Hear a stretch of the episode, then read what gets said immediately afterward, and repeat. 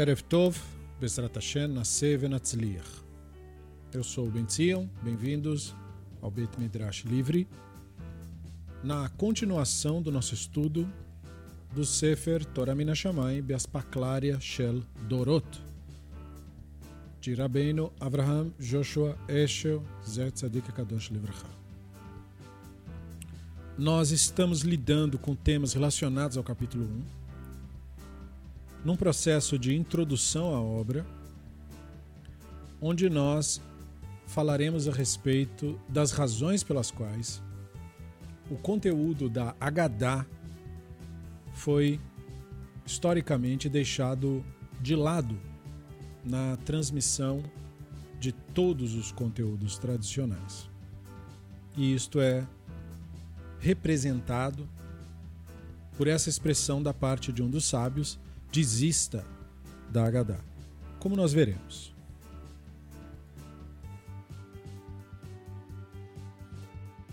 Mesmo que a Haggadah não proíbe nem permita, ou seja, por não ser um conteúdo jurídico, não declare ritualmente impuro nem puro por não lidar com os rituais, ela continua direcionada ao que tem importância suprema.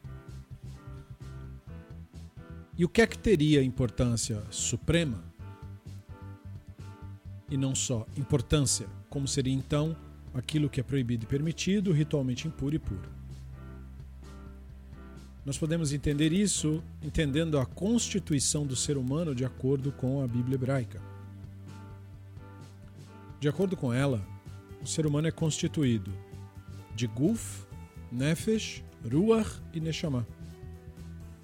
Guf é o corpo que a Bíblia hebraica associa simbolicamente às plantas, como um, um, um uma constituição vegetal, aquilo que nos liga a árvores.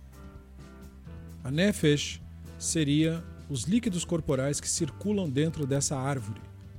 O ruach seria o ar e a representação das ações sociais e das relações sociais desta entidade, digamos assim, ligada ao mundo.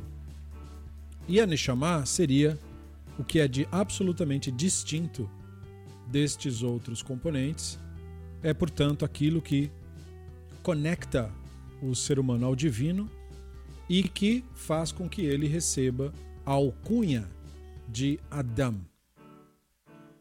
Então, a Agadá lida com os temas que têm importância suprema, porque a Agadá só lida com temas relacionados a Neshama.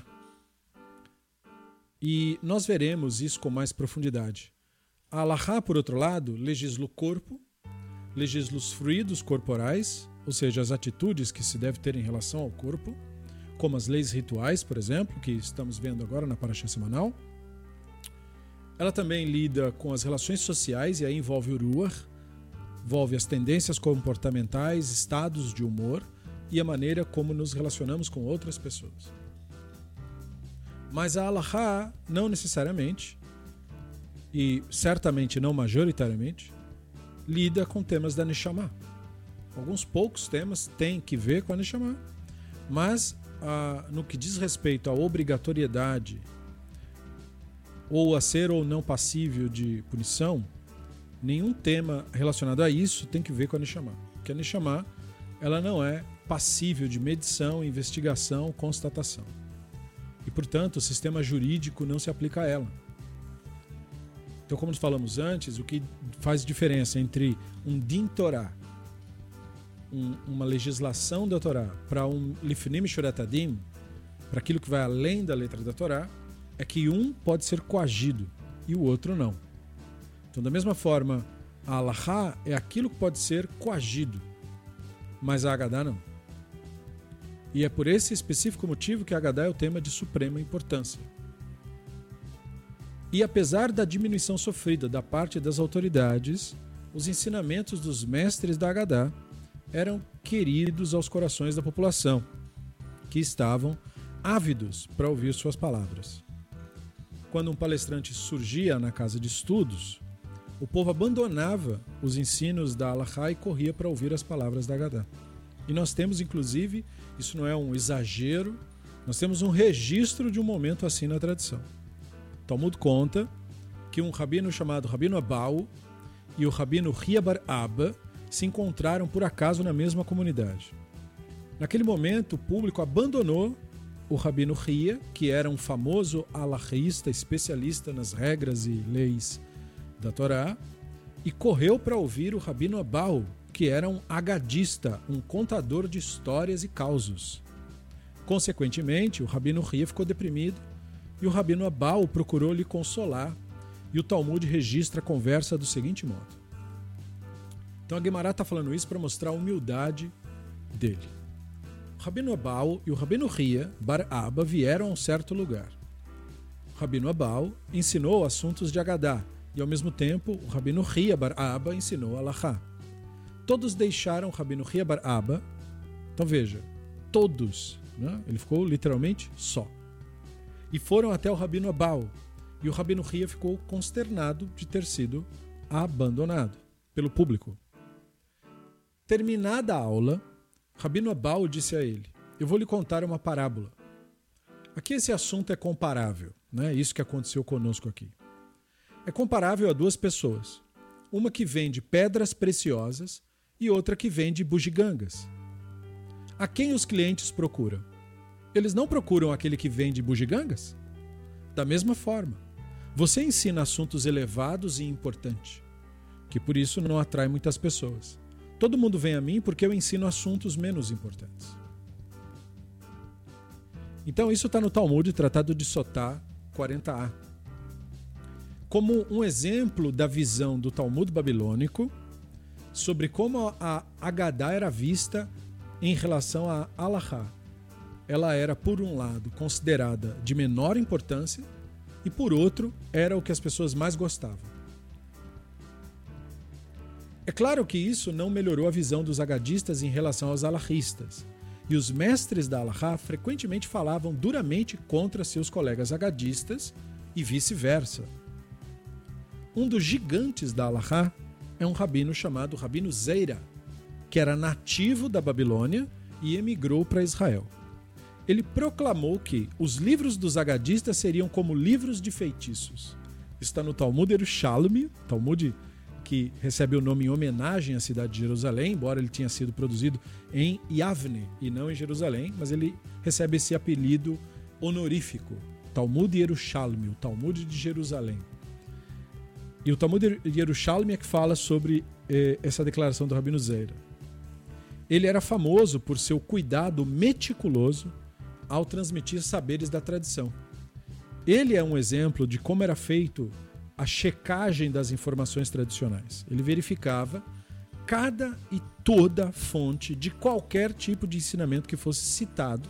Daí o hábito do Talmud, para quem estuda conosco deve ter percebido, de o Talmud dizer que, olha, esse ensino foi dado pelo rabino tal, que era filho do fulano de tal, que era filho do fulano de tal, que ouviu de fulano de tal, que era filho de fulano de tal. E às vezes o Talmud pede uma linha, duas, três, para ficar dizendo de quem é o ensino. Então isso vem desta desse requerimento do Rabino Zeira. Não pode ensinar nada sem saber qual é a fonte e quem foi que falou o quê. Tanto que eles tentavam verificar, às vezes não conseguiam e tinham que colocar, portanto, tudo que encontraram. Então você encontra no Talmud assim: é, esse ensino foi dado pelo Rabino Fulano em nome do Rabino Fulano, mas alguns dizem que foi o Rabino Fulano em nome do Rabino Ciclano. Então por quê? Porque procurou e tinha duas fontes, então tem que pôr tudo tem que saber exatamente de onde veio o negócio, né? Ou pelo menos ao máximo do que deu a informação. Porque muitas vezes o rabino a quem se refere já faleceu, né? Então, ele verificava todas as fontes e ele, ele se baseava no conceito de que nenhum ensino que careça de confirmação pode ser considerado válido. Então, isso está no Talmudeiro Shalmi, no Tratado de Shabat 19.1. Só que, se essa regra for considerada uma regra universal, então note, nenhum ensino de Hadass tem autoridade ou, ou é considerado válido. nenhum tipo de ensino. Né? Então é muito interessante, porque você tira uma boa porção de toda a literatura rabínica, se você for literalizar essa regra. Ele, portanto, ridicularizava as homilias dos agadistas, devido ao fato de que não tinham autoridade, né? não podiam ser impostas como interpretação oficial, e eram sujeitas a múltiplas e até contraditórias interpretações.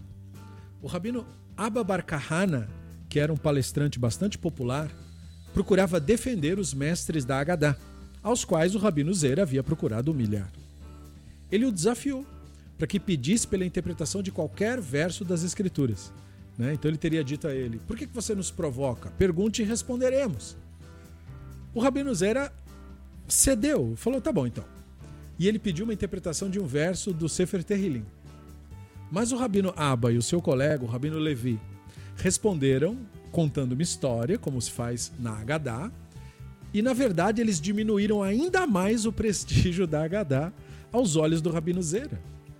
E a reação dele foi: eles viram e reviram o verso, depois dobram e desdobram, e não se pode aprender nada do que falam. Irmiarro, meu filho, desista da Agadá, se fortifique com Allahá, porque é a melhor porção de todas as coisas. Então veja, a ele se atribui também a citação do aforisma: não dedica sua vida a nada exceto a Allahá, que está no Talmud Bavli, no Tratado de Rosh Hashanah 13a. Então, é muito interessante notarmos esse tipo de comportamento, né? para que nós entendamos como que a, a Agadá foi sendo colocada para escanteio ao longo das gerações. Ela não era, antes de mais nada, compreendida. A única coisa que se notou a respeito dela era o efeito que ela provocava no público de fazer o público abandonar estudos é, que tem que ver com comportamento e relações sociais e, e, e guarda de ritos para ouvir histórias. Né? E não havia uma compreensão de qual é a importância disso, o que é que isso significa, é, digamos assim, sociologicamente. Não havia essa concepção nesse período. Aqueles sábios que consideravam a Agadá como petiscos em relação ao prato principal, que é a Allahá, eles se incomodavam ao ver a população preferir as homilias agadáticas, ou seja, as historinhas, que deliciava seus corações como vinho, né? fazia rir, eram histórias interessantes, mirabolantes e tal, em vez das lições da Allahá, que é conteúdo sério, que é regra, que é coisa séria para que seriam então é, a essência da Torá, por assim dizer. Eles interpretavam essa tendência comportamental como se fosse um sinal de doença, de declínio espiritual. Não havia um entendimento, portanto, do papel da espiritualidade na apreciação homilética, na apreciação narrativa. Eles não percebiam que eles mesmos faziam isso e este era o prazer que eles derivavam nas interpretações alárricas que faziam. Eles não perceberam o que de Agadá havia em sua alahá. Outros atribuíam a mudança de interesse da Agadá, da Alahá para Agadá, como um sintoma da situação econômica. Uma, uma razão, inclusive, muito sóbria. O Rabino Levi disse: antigamente, todos tinham o bastante para suas necessidades. E as pessoas eram ávidas para aprender algo da Mishnah, da Alahá ou do Talmud. Mas agora, que elas não têm o bastante para suas necessidades, e ainda mais que estão sofrendo opressões, elas só querem ouvir palavras de bênçãos e consolações. Então isso consta no Midrash, Shirashirim Rabai, também num outro Midrash chamado Pirkei Drav Kahana. Nesta visão das coisas, a Agadá era vista como se fosse superstição. Porque o objetivo do pensamento mágico, do pensamento supersticioso, é justamente é, enebriar a, a percepção que a pessoa tem da realidade como ela é. Quando a realidade se mostra muito dura, muito difícil de encarar, as pessoas têm uma tendência de buscarem uma saída no pensamento mágico, no pensamento místico. Isto é, em coisas inexistentes, na verdade, que cobrem a necessidade de uma atitude que ela teria que tomar no momento presente. E, a, e, e, e o foco no momento presente é o que há de mais realista que se pode fazer numa situação desafiadora. E é exatamente a primeira coisa que a nossa mente procura não fazer. Ela procura sair da observação das coisas como elas realmente estão e são, para ficar numa narrativa de se fosse assim seria melhor, se tal coisa acontecesse talvez seria melhor e tal, se isso ocorresse, se tal, porque isso facilita a construção do chamado pensamento mágico, que é a não ação, ou seja, a não atitude concreta para a resolução de problemas concretos, o que resultam em, em maior frustração e maiores problemas a falta de objetividade. Então o Rabino Levi achava que as pessoas buscavam Agadá porque as pessoas estavam nutrindo o pensamento mágico e que de alguma maneira você abandonar o estudo da Allahá, do Talmud e das coisas práticas que você tem que fazer no seu dia a dia era uma forma de você fugir da dificuldade que você está enfrentando mentalmente e se enveredar no mundo da fantasia que ia te deixar enebriado e que, uh, portanto, ia só perpetuar o problema. Então ele via isso de uma forma muito humana, porque ele achava que esse comportamento era um comportamento, portanto, natural das pessoas, mas que era um sinal de fraqueza mental.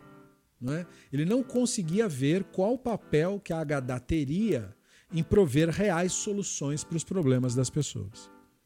E isso nós exploraremos mais adiante.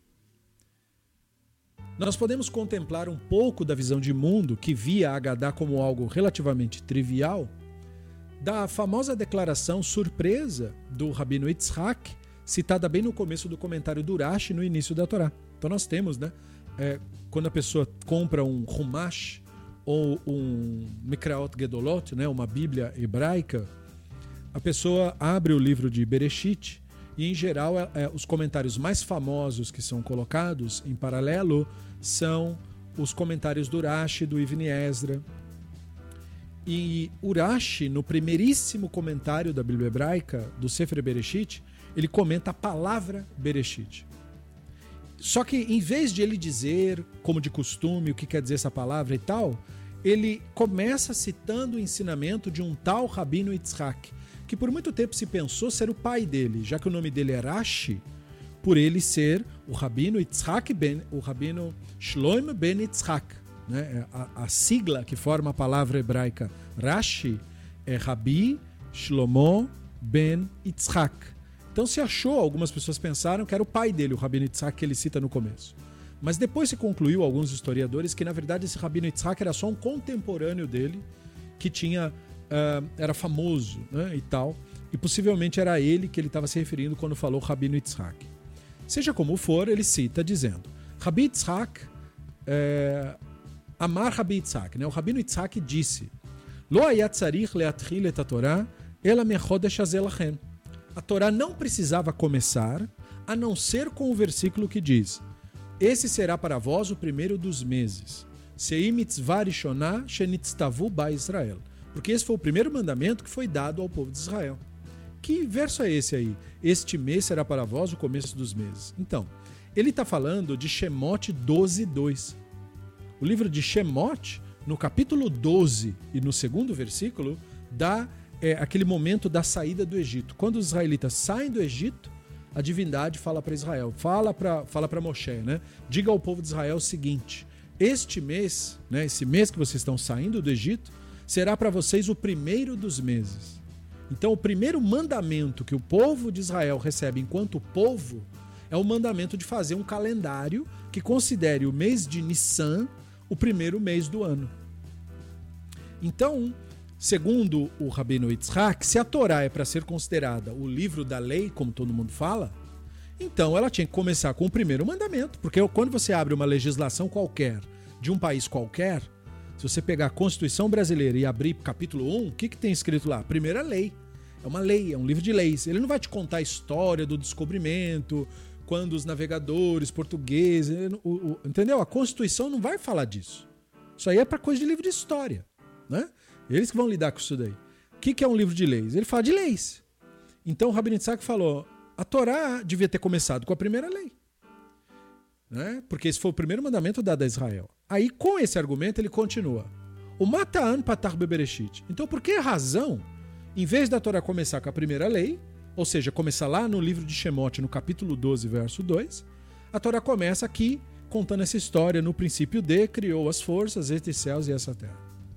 Então ele responde dizendo assim: Mishum goim. Então, olha só, ele responde dizendo assim: foi por causa de. E aí ele cita um versículo do livro de Terrilim. Então, o Sefer Terrilim tem uma canção e um dos versos da canção diz: O poder dos seus atos revela ao seu povo para lhes dar a herança das nações. O que quer dizer essa frase? O poder dos seus atos revela ao seu povo. E em seguida, para lhes dar a herança das nações. Então, o poder dos seus atos revela ao seu povo. Se refere ao livro do Bereshit contar o princípio. Então, o poder dos atos revelados seria a história aí da narrativa da criação. Para lhes dar a herança das nações, ou seja, dando essa narrativa como justificativa para lhes dar a herança das nações. Aí em seguida ele explica o raciocínio disso. Ele diz: Shein yomru mot haolam le Israel listimatem shekivashtem artsot goim se as nações do mundo disserem a Israel: vocês são ladrões, porque vocês roubaram a terra das sete nações de Canaã, que estavam lá antes de vocês, enomrim lachem. Israel poderia lhes responder: Todo o mundo pertence ao santo bendito seja. Baseado no que, que eles estão falando isso? Baseado na história do Bereshit. Né? O mundo pertence a quem? Não é aos povos que estão neles, mas ao Hashem, que é o Criador do mundo. Sendo este o raciocínio, Uvra unatna la, la asher yashar benav. Ele que criou o mundo e ele outorgou para quem ele achou que deveria outorgar. Birtsono natna lahem. Pela sua vontade, essa terra tinha sido dada aos cananeus. O Birtsono natla mehen venatlanano. E pela sua vontade, a terra foi tirada dos cananeus e dada a nós. Então seria essa ideia narrativa, digamos assim, o que justificaria o Sefer Bereshit continuar é, com, essa, com esse princípio de começar com uma história em vez de com uma lei. Com esse tipo de resposta, Urashi está fazendo o quê? Está dizendo que também a história da Torá tem um cunho narrativo e, portanto, é, jurídico. Ou seja, de que a Torá começa com história, não porque o objetivo seja contar uma história, e sim porque o objetivo é fazer uma afirmação jurídica. Né? Partimos do princípio de que o mundo não é um lugar que tem dono humano. Nenhum ser humano é de fato dono de lugar nenhum. O mundo pertence ao Hashem. Esse é o princípio que a Torá quer estabelecer com os israelitas. O mundo não pertence a nenhuma nação que está em lugar nenhum. Isso tudo é fictício. Assim como é, é, é é fictício pensar, por exemplo, que um animal é o dono. Ele não é o dono. Ele tem que brigar por aquele território que ele está todo dia. Nenhum animal vê o outro animal como dono de nenhum território. Ele, aquele animal está lá usando aquele território naquele momento, mas ele morrerá e outro ficará em seu lugar. E o território é de quem conseguir ficar no território. Então, da mesma forma, a Torá estaria estabelecendo que o mundo pertence ao Hashem. E ele, através do desenrolar da história, determina onde cada povo fica. Então, ele determinou que os cananeus ficassem e depois determinou que os israelitas ficassem. Engraçado que se essa regra vai seguindo, então ele também determinou que os israelitas fossem exilados e que outros povos se instalassem lá. Né? Então, e depois determinou que os israelitas voltassem lá e se reinstalassem lá. Então percebam, né? É porque é uma narrativa que funciona para os dois lados. Né? E aí, depois desse comentário, nós temos que pensar no que o Narmanides falou. Narmanides era um rabino também do século XII, e o Narmanides ele tinha uma visão bastante mística da Torá, bastante mágica e mística. E para que a narrativa do misticismo prevaleça, um dos principais argumentos que são importantes para manter essa narrativa é o argumento da fé, é o argumento da crença. Não é? Ou seja, você precisa crer para que aquela suposta mágica ou fenômeno é, teúrgico é, ocorra. Não é? E aí o Narmanides, portanto, nesse ponto corta Urash, discorda do Urash, dizendo assim, não senhor, né? é possível disputar esse questionamento. Que questionamento? O do Rabino Itzhak, de que a Torá deveria ter começado com a primeira lei. Ele diz, não, há uma grande necessidade da Torá começar com Bereshit, sim senhor. Porque esta é a raiz da nossa fé. Né? Quem não acredita nisso, que acredita que o mundo é eterno, que era a crença, no caso, que disputava com essa, nega a própria essência da fé. Tal pessoa não tem Torá alguma. Porque, segundo Narmanes, nós vivemos num mundo mágico, né? num mundo de poderes místicos, misteriosos, anjos, demônios, forças das trevas e da luz é, combatendo uma com a outra, justamente porque nós vivemos num mundo é, magicamente criado. Né? Então, na cabeça do Narmanides, o mundo não sofreu um processo evolutivo de milhões de anos naturalmente. Não existe naturalmente. Existe mágica. Né? Existe uma mágica que é gerada pelo divino e uma mágica que é gerada pelas forças das trevas ocultas, porque todas as coisas têm paralelos. Então, o divino seria, digamos, a força positiva de uma outra força negativa que a Kabbalah vai chamar de Sitra Ahara, o outro lado. Né? Então, o divino criou os anjos, mas quando o divino cria uma coisa positiva, necessariamente uma coisa negativa é criada junta, que seriam então os demônios. Né? E aí, nesse universo mágico, é, existia, portanto, é, a necessidade de você admitir a criação porque sem você admitir a criação, se você admitisse que o mundo era eterno, você ia, portanto, admitir que não há essa intervenção mágica no mundo. Não havendo essa intervenção mágica no mundo, então a toda a teurgia da Kabbalah, todos os mistérios mágicos e tudo isso é, seriam inexistentes. Aí, os, como Narmanides interpretava os mandamentos magicamente, é, os ritos sacerdote com os animais e com o sangue, com as coisas, que eram coisas teúrgicas para dar poderes mágicos, afastar as forças das trevas e tudo isso, tudo isso perde o sentido, né? deixa de ser mágico. E na visão do Narmanides, quem queria tirar o encanto do mundo, tirar a visão mágica do mundo, eram principalmente os filósofos gregos, mas principalmente os rabinos influenciados pelos filósofos gregos, que viam o mundo de uma maneira muito naturalista e não reconheciam mais os poderes mágicos que existem no mundo através dos poderes divinos, né? que eram mágicos na visão do Narmanides. Então, esses que acreditavam que o, o, o, na visão aristotélica, que era que a visão de que o mundo é eterno, né? é, estavam é, querendo minar a fé, que seria, no caso, essa fé simples de que existem forças mágicas, poderes sobrenaturais e que, portanto, quem negasse isso estaria negando a Torá, porque para Narmanides, Torá e mágica são a mesma coisa. Né? A Torá basicamente é um livro de magia que você estuda com muita seriedade para aprender a usar essa magia e a trazer as forças da luz para você e afastar as forças das trevas. Por isso a ênfase que o misticismo dá em afastar mal olhado, em afastar é, é, não é?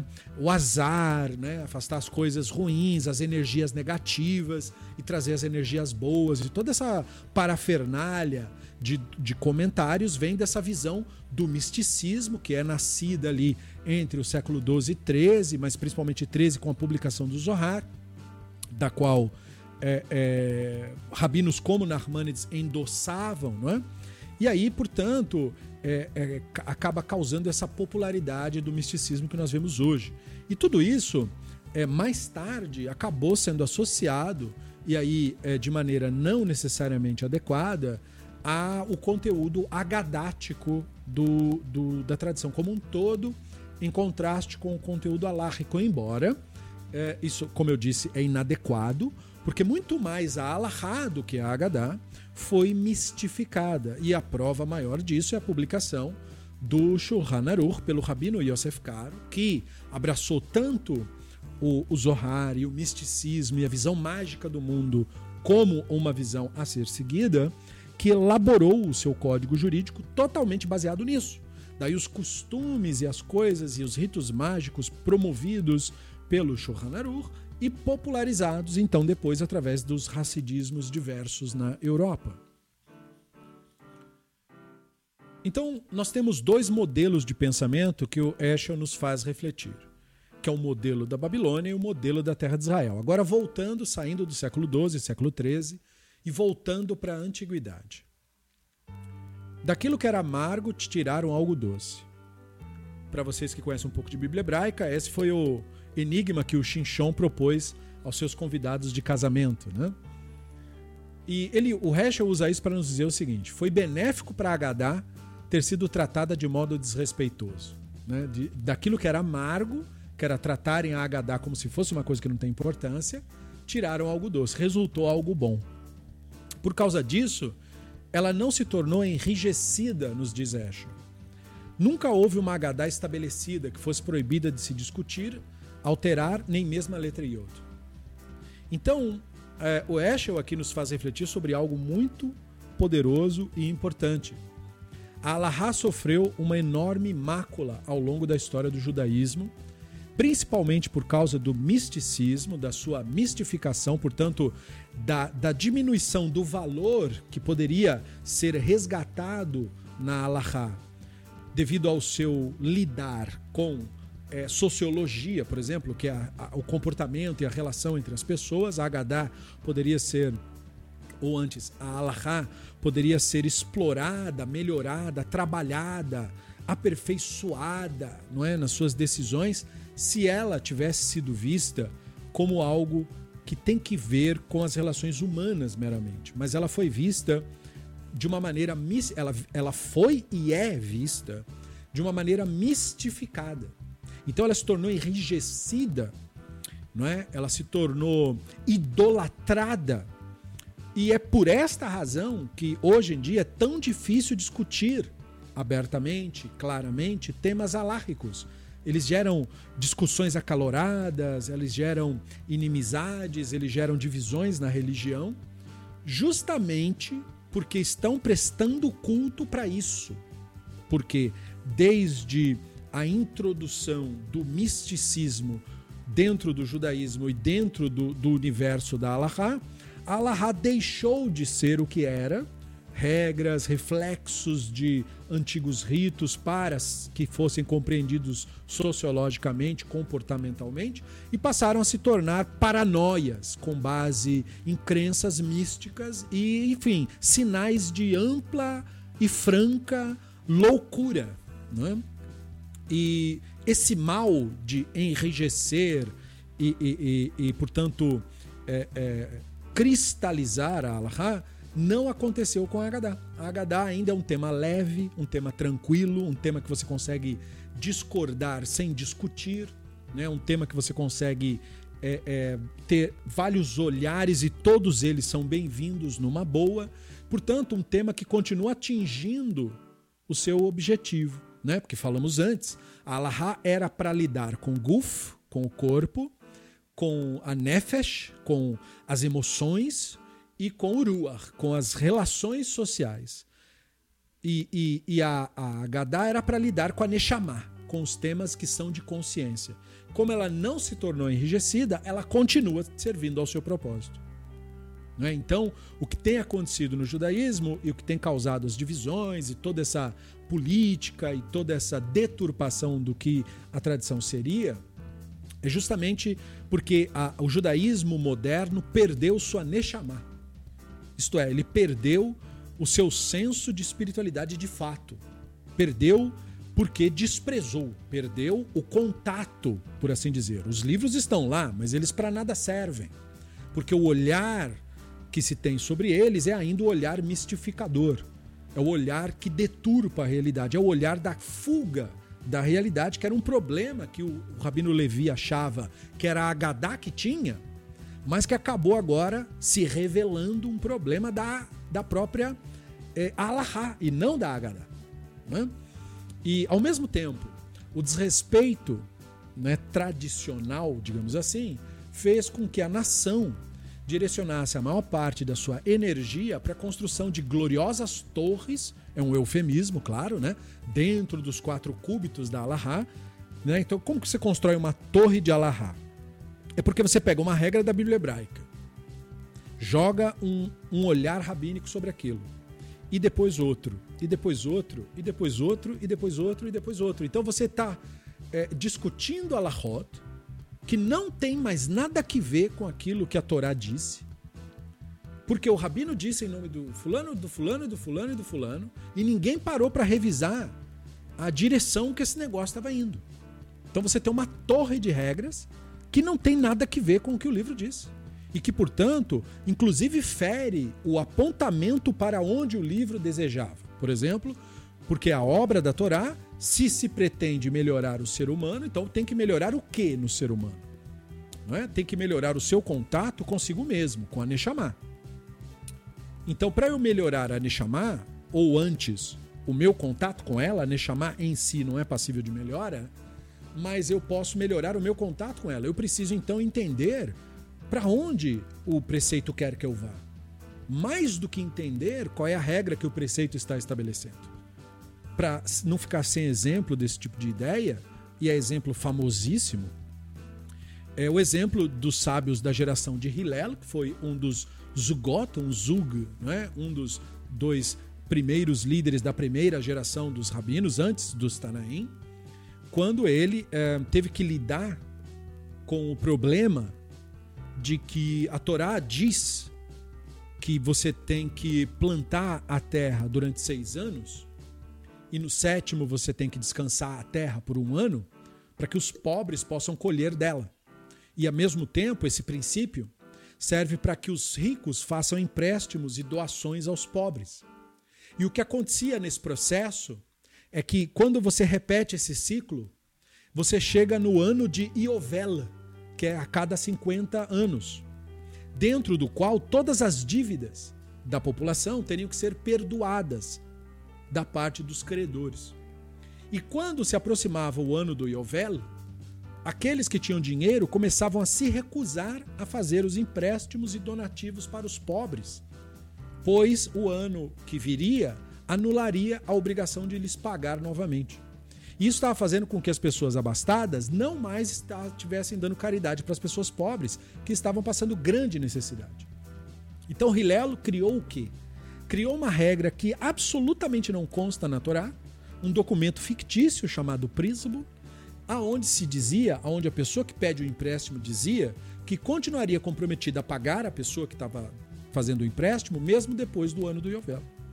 Essa regra, à primeira vista, parece violar o mandamento da Torá, porque o mandamento da Torá é que se perdoe a dívida e pronto. Mas na medida em que uma pessoa se recusa a fazer o que a Torá está falando, você cria um subterfúgio que aponta para onde a Torá está querendo com aquilo. Então Hillel pensou o quê? O que a Torá quer com essa regra? Ela quer criar um sistema social onde quem tem mais divida com quem tem menos. E ele percebeu, portanto, que a regra que ele inventou atinge o objetivo para o qual a Torá está apontando e, portanto, é cumprimento e não violação da Torá. Então é nessa vibe que você percebe a distância enorme do judaísmo real, que é o judaísmo mishnaico, o judaísmo original dos sábios, e esse judaísmo moderno que nós temos, que não tem esse tipo de preocupação. Não tem a preocupação social, não tem a preocupação com o ser humano, não tem a preocupação com a alma do ser humano, isto é, com sua consciência. Né? Não estou me referindo a fantasmas, mas a consciência do ser humano. Não tem. A preocupação é apenas com as aparências, a preocupação é apenas com o nome, a preocupação é apenas com a fama, a preocupação é apenas com o pedigree, a preocupação muitas vezes é racial, não é? mas não há nenhuma preocupação com o ser humano de fato. Daí a necessidade sentida no século XIX de que esse judaísmo não é, totalmente deturpado de sua essência original, fosse reformado. Ele não era mais suportável. E daí os movimentos que procuraram reformar, reconstruir, como o movimento reconstrucionista, o judaísmo, para que ele recupere sua essência, sua Neshama. Então esse exemplo é para dar o exemplo de torres construídas dentro dos quatro cúbitos de Allahá, é? Mas é, que despreza o pensamento da Agadá, que é o vinhedo da Torá, por assim dizer. Então, os ensinamentos da Agadá se tornaram aquilo que as pessoas pulam. Mas note, portanto, que a Agadá é tão parte, como nós falamos no começo desse estudo, lá no comecinho. Né? A Torá tem dois fundamentos, a Alahá e a Agadá. Não tem isso de a Torá ser só a Alahá. Isso simplesmente é uma violência e uma deturpação do que Torá é. Torá nunca foi só Alahá. Torá é Alahá e Agadá. Então, é muito importante ter esta clareza.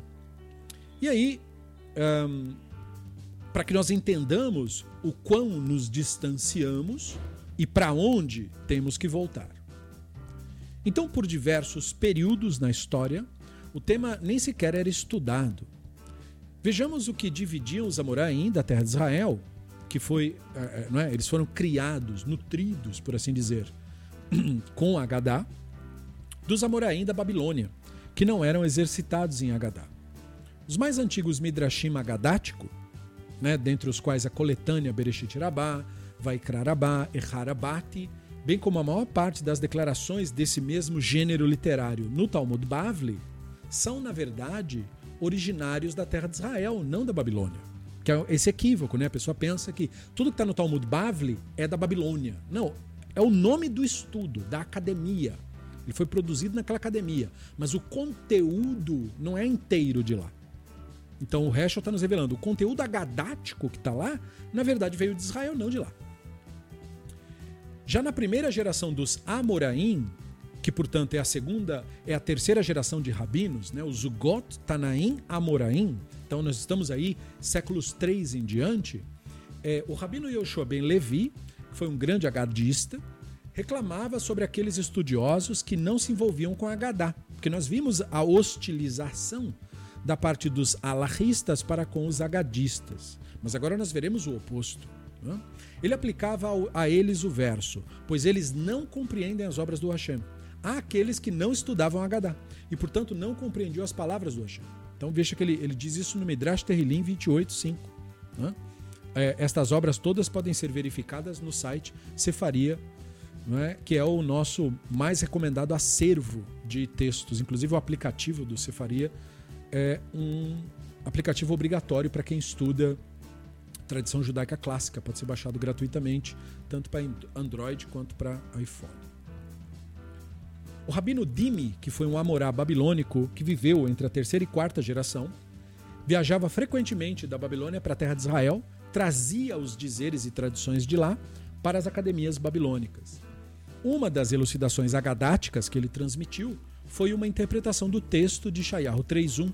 Na frase todo tipo de sustento, ele diz isso se refere aos mestres do Talmud.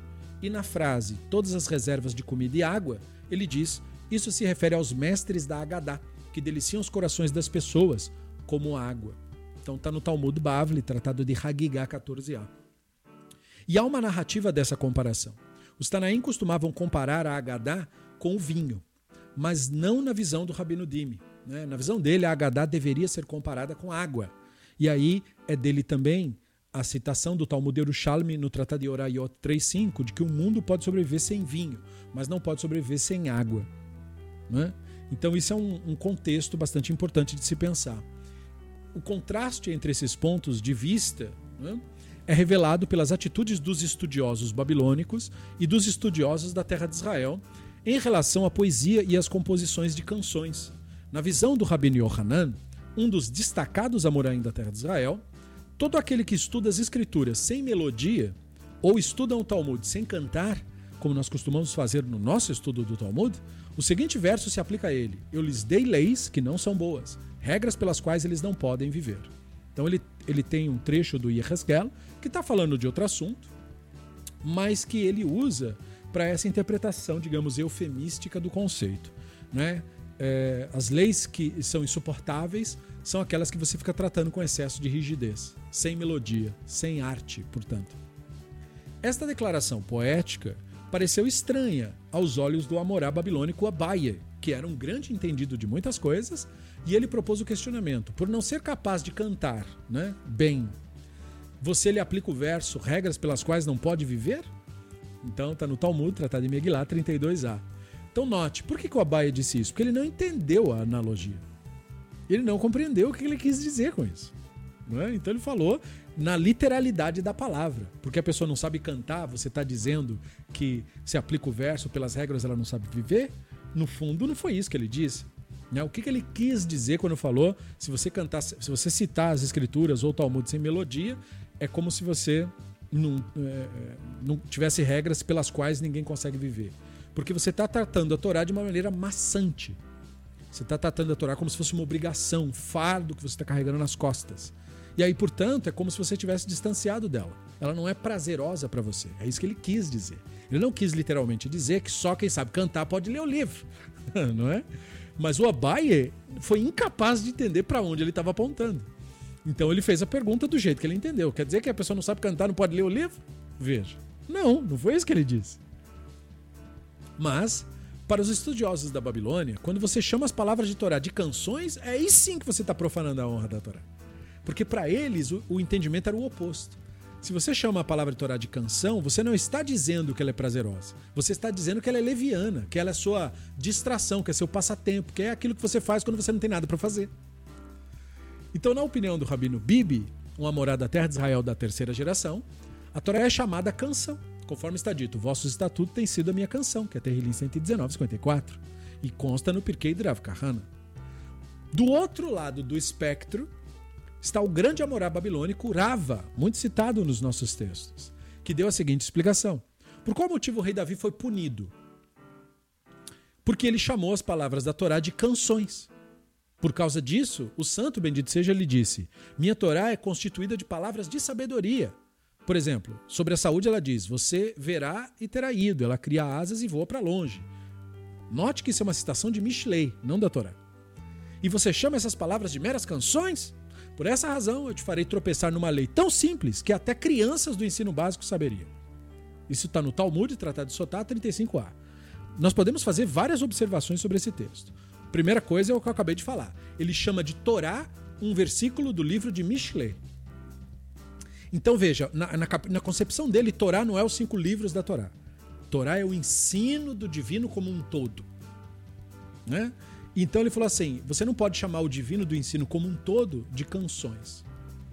Porque, como eu disse, eles interpretavam dizer isso como fazer uma coisa assim que eu uso para me distrair. Não tem importância, não é minha vida isso daí. Não é, não é uma coisa que eu tenho que fazer porque é o meu compromisso de vida. Não, é, é minha distração, eu faço isso para brincar. Né? E aí ele disse: porque o Davi fez isso, ele foi punido errando numa coisa básica. Que erro é esse né, que o Davi cometeu? Para a, a, a, lei não é, que o Davi errou, está escrito no Sefer Bamidbar, capítulo 7. Lá está falando das regras rituais sobre os procedimentos com utensílios do templo. E uma das regras diz que não se pode levar a arca a não ser com as varas da arca. A arca era para ser construída com duas varas, justamente porque era proibido levar, transportar a arca de qualquer outra maneira a não ser com aquelas varas. E aí, como nós sabemos, lá no, no livro de Shmuel Bet, no capítulo 6, tem a história da arca ter sido roubada e depois devolvida. E aí teve uma cena onde a arca estava sendo carregada em carroça. E aí ela balançou, porque a carroça, né, andando no meio de pedra, ela balançou.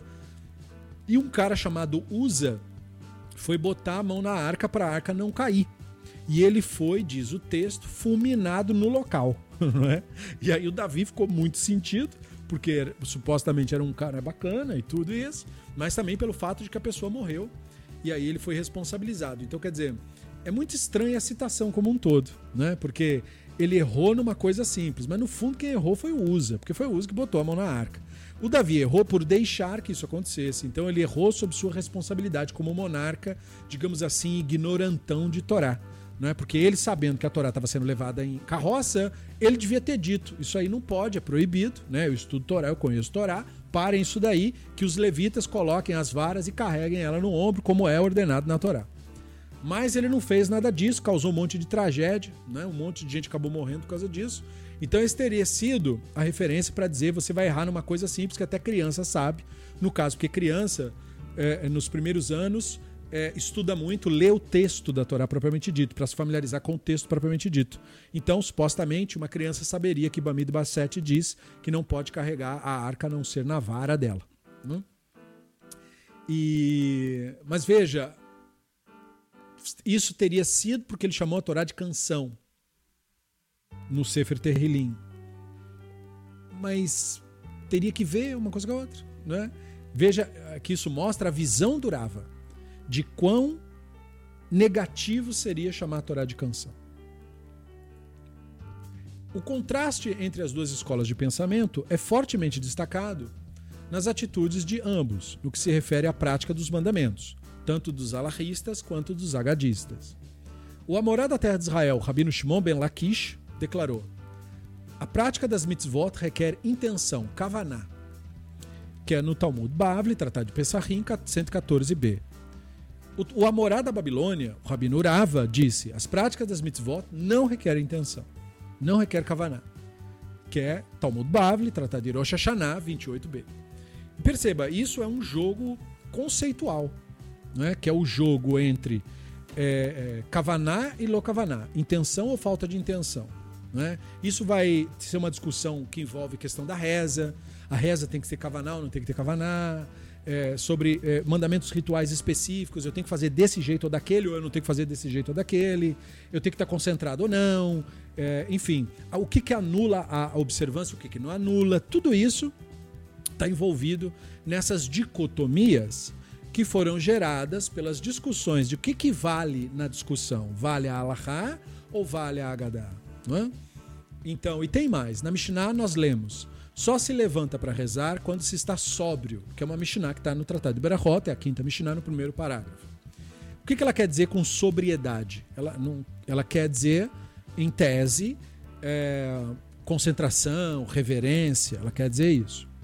Mas a Tosefta adiciona o seguinte esclarecimento: não se deve rezar enquanto envolvido em conversas triviais, brincadeiras, leviandade, mas apenas quando envolvido em palavras de sabedoria, que a Tosefta é o comentário adicional esclarecendo textos da Mishnah. Então a Tosefta diz que ela quis dizer outra coisa, ela quis dizer uma série de comportamentos, que são comportamentos que fazem com que a pessoa aborde a Torá sem brincadeiras. Então veja, canção, né? Relacionada à ideia de brincadeira. Então aqui não, não tem brincadeira. Então no texto do Talmud da terra de Israel, em vez de dizer palavras de sabedoria, diz palavras de Torá. E aí fica-se a ver o que, que, quer dizer palavras de Torá na visão do Talmud Yerushalmi. Então, no decorrer da discussão, nós descobrimos o que quer dizer. Porque é dito o seguinte: é, mesmo Elial, no caso o profeta, não deixava Elixá, que era o discípulo que acompanhava ele, sem uma palavra de Torá, diz. Aí passa a explicar o que quer dizer isso, palavra de Torá. Aí diz assim: sobre o que eles falavam. O Rabino Ahavá, filho do Rabino Zera, disse: falavam da leitura do Shema. O Rabino Yehudá Ben Pazi disse: não, eles falavam da criação do mundo. E os, e os sábios disseram: não, eles falavam da carroça da visão do Yeheskel.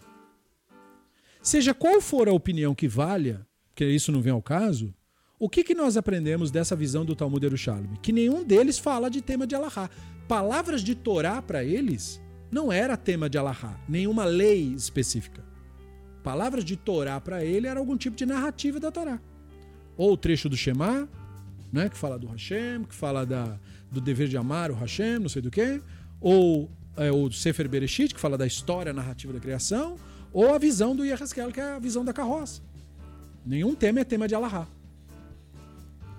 Se conclui disso que aquilo que não se deve, que não se deve deixar de falar quando você sai do seu próximo, de acordo com o Talmud Yerushalmi, é uma palavra de Agadá e não uma palavra de Allahá. Então, a visão que prevaleceu na Babilônia foi a de que não se deve levantar para rezar, exceto quando envolvido no estudo de Allahá. Nem se deve deixar a companhia de um colega, exceto com uma palavra de Allahá. Isso está codificado no Talmud, Tratado de Berachot 31a. Mas veja, o Talmud Yerushalmi tinha outra visão sobre isso. A tensão, então, entre as duas comunidades, de pensamento, no caso, às vezes era expressa em termos ásperos. E aí o, o Esha nos dá exemplos, né? Rabino Yohanan declarou que a vulgaridade, ou seja, essa falta, no sentido de ser uma falta de refinamento, de sensibilidade para com o outro, né? Que é o, a essência do que vulgar quer dizer, né? era uma característica que deixou a terra de Israel e foi para a Babilônia. Então isso está no Talmud Bavli, tratado de Kiddushin 49b. Veja, está no Talmud Bavli, mas é um ensino que veio da terra de Israel. Aos olhos dos estudiosos da terra de Israel, os sábios da Babilônia não pareciam ser adequadamente preparados para apreciar a sutileza da Agadá, como Abaia, que era um grande especialista em leis, mas não conseguiu entender a sutileza do que foi dito sobre a Agadá. É? Sua resposta teria sido: Eu tenho uma tradição de meus pais. Ah, perdão. Foi reportado que o rabino Simlai, que era um amorado da segunda geração, que migrou da Babilônia para a terra de Israel, pediu, possivelmente ao rabino Yohanan, não se sabe com certeza, que lhe, lhe ensinasse a Gadá. A resposta teria sido: Eu tenho uma tradição dos meus pais para não ensinar Agadá para um babilônico, nem para um sulista, pois são vulgares e deficientes em Torá. Isso está no Talmud Yerushalmi, Tratado de Pesachim 5.3. Então, o Rabino Irmiarro, a morada da terra de Israel, da terceira geração, costumava desprezar as palavras dos sábios da Babilônia. Ele dizia, por exemplo, aqueles tolos babilônicos que habitam na terra das trevas. Por isso seus ensinamentos são desprezíveis. Que é no Talmud Bavli, Tratado de Pesachim 34b. Perceba que a rivalidade não era só de lá para cá, também era de cá para lá. Né? Sua opinião em relação aos sábios do Talmud não era muito favorável, do Talmud Bavli. Né? Citando o verso Ele me fez habitar nas trevas, que é um verso de Erra 3.6, ele aplicava o verso ao Talmud Bavli. Né? Isso está no Talmud mesmo, no Tratado de Sanhedrin 24a, que é uma das belezas do Talmud. Ele cita ensinamentos, mesmo que fossem contrários. Né? Não tem esse não tem essa censura que hoje é norma na, por exemplo, na ortodoxia, é, não só por exemplo, eu diria principalmente né, na ortodoxia, porque os outros movimentos do judaísmo não cometem esse tipo de crime né, de censura, mas a ortodoxia comete e se orgulha disso. Uh, o Talmud Bavli não tem essa característica. Né? Como ele é um Talmud que precede esses movimentos, esses movimentos começaram no século X, se cristalizam no século XIII, vão se tornar é, representações políticas mais para o século XVI em diante, até o século XIX virar uma religião própria, né? a ortodoxia. Uh, esses movimentos são já caricaturas do que um dia foi o judaísmo que foi herdado da Babilônia. E uma das principais características desse judaísmo era o não à censura. A opinião de todo mundo vale, não é? Então, mesmo de quem discorda, tem que constar. Isso é um exemplo clássico disso. Né? Era a sede mais famosa da academia na Babilônia, né? no atual Iraque. Os estudiosos de lá eram totalmente dedicados ao estudo da Allahá. E foi o objetivo dos Savoraim e dos Geonim, que foram os rabinos que vieram depois do período dos Amoraim. Né? Então nós temos os Ugot, os Tanaim, os Amoraim, depois os Savoraim, depois os Geonim, e depois os, os Rishonim e depois os Aharonim. Né? E, o objetivo deles foi tornar o Talmud babilônico universalmente aceito como autoridade. E eles procuravam tornar conhecido por toda a diáspora. Né? E é por isso que nos períodos posteriores é, essa é a sabedoria de Israel codificada. Né? A concentração estava, em primeiro lugar, nas discussões alárricas, com exceção de poucos indivíduos, é claro que sempre teve exceção. A, a maioria abandonou o campo da Agadá. Né? Então, é, nós nem podemos dizer que, com a ênfase no misticismo, o campo da Agadá foi restaurado, porque não foi. Embora a linguagem do misticismo imite a linguagem do Midrash, o texto do Zohar é literalmente uma imitação do texto do Midrash a ênfase do Midrash não é na teurgia. O objetivo do Midrash não é convencer o seu leitor de que mágica existe, de que tem que fazer uma mandinga para tirar mal olhado ou para atrair forças da luz e afastar demônios. Não. O objetivo do Midrash é fazer você passear na narrativa. Né? É, é uma viagem literária, não é uma viagem delirante, não é uma viagem é, na visão do, do. Não é uma viagem mística é uma viagem literária, é um tipo diferente de viagem, né? que é a viagem que a Hadá proporciona. Então nós não podemos dizer, ipsis literis, que um seja correspondente do outro. Na vasta literatura dos Geonim que foi preservada, a Hadá é deixada de canto literalmente. A maioria dos livros produzidos pelos Geonim não lidam com esse tipo de tema. Várias circunstâncias contribuíram para a vitória, por assim dizer, não é? porque não é uma vitória definitiva, do Talmud Bavli sobre o da terra de Israel. Porque hoje todo mundo sabe, quando se fala de Talmud, quase que sinônimo de falar do Talmud Bavli, Talmud babilônico. Quase uh, uh, todo mundo ignora o fato de que há o Talmud de Jerusalém, o Talmud Yerushalmi, né? que é um Talmud menor que o Talmud Bavli, não lida com todos os assuntos que o Talmud Bavli lida, mas que reflete um, uma visão de mundo que não é é, literalmente a mesma visão que a visão do Talmud Bavli. Ele foi quase esquecido, portanto. E é engraçado isso, ele ter sido quase esquecido, porque ele foi produzido primeiro. ele é mais antigo, mas ele foi quase esquecido. Os ensinamentos do Talmud Bavli se tornaram disseminados por toda a diáspora. Várias comunidades adotaram seu método de estudo, seguiram seus costumes e práticas, e a desgastante batalha entre a influência da Babilônia sobre a influência da terra de Israel, a, é, no que diz respeito ao povo de Israel como um todo, que durou por gerações, terminou com vitória para os babilônicos. Né? Ou seja, com a vitória da visão de que Allahá seria a coisa mais importante, que a Haggadah é uma coisa secundária. E isso é para explicar por que é que nós temos essa visão hoje. Não que essa visão seja natural, não que essa visão seja original, mas ela foi um acidente histórico que naturalmente ocorreu assim por causa da ênfase e da maneira como interpretaram as manifestações culturais daquilo que se chamava Haggadah. E dito isso, na próxima aula nós vamos falar mais um pouco desse conflito é, num outro jargão que tem no Talmud, que são os assuntos de pouca importância, os debates entre a Baia e Irava. E nós vamos, na próxima aula, discutir o que, que isso quer dizer e quais os impactos desse tipo de entendimento. Por enquanto, nós ficamos por aqui. Muito obrigado a você que nos acompanhou, muito obrigado aos nossos colaboradores, sem os quais o projeto de explorar estas obras nem existiria. E nós nos vemos numa próxima oportunidade. Besrat Hashem Itbarach. Até lá.